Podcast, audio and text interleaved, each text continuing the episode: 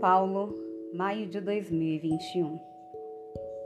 Querido filho e filha da misericórdia, que alegria poder partilhar com você nesse tempo pascual. A vida que, graças ao seu sim, está alcançando tantos irmãos necessitados.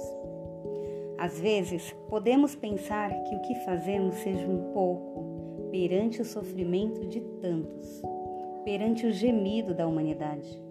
Neste tempo em que toda a terra geme e o Espírito mesmo geme nas dores de parto de um novo tempo que se aproxima.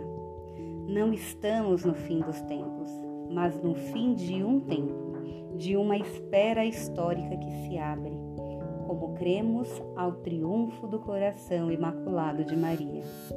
A crise da pandemia, a crise política, econômica, social, cultural e espiritual é o clamor do Espírito que nos convida a mudar a rota, a conversão deste consumismo que nos corrompe, nos aprisiona debaixo do lixo que nós mesmos produzimos e que reduz a lixo a própria vida de uma geração de homens e mulheres descartados pela sociedade.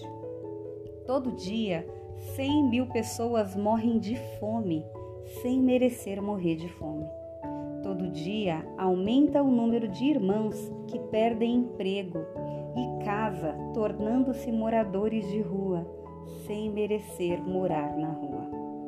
Caríssimo filho, o Papa Francisco nos diz que não estamos em tempo de crise, mas a crise dá um tempo.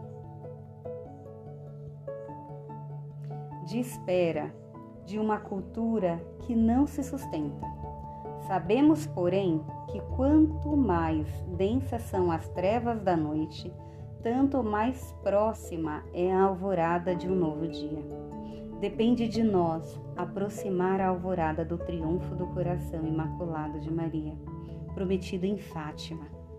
Nesses dias acabo de escrever um livro que queria aconselhar para cada um ler e divulgar a Imaculada do Espírito Santo, alvorada de um novo tempo e remédio para os nossos dias.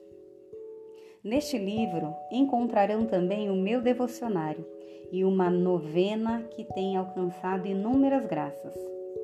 Muitos de vocês sabem que quando começamos a aliança não tínhamos nada e de forma profética escutamos o Senhor nos falar através de uma criança. Cuidem dos pobres, e eu cuidarei de vocês. Assim tem sido até hoje, e mesmo agora na pandemia, nosso trabalho tem só aumentado. No Brasil e em todos os países onde estamos presentes: Venezuela, Moçambique, Santo Domingo, Portugal, Bélgica, Polônia, Ruanda, Taiwan, Itália. Nesses dias celebramos 12 anos de presença em Manaus e a alegria de ver essa missão irradiar-se para o Alto Solimões, em São Paulo de Olivença, e até Letícia, na Colômbia. Em Maputo, no Moçambique, está sendo realizada a bioconstrução para amparar as crianças que ficavam na lixeira da cidade e ampliar os espaços da escolinha deles.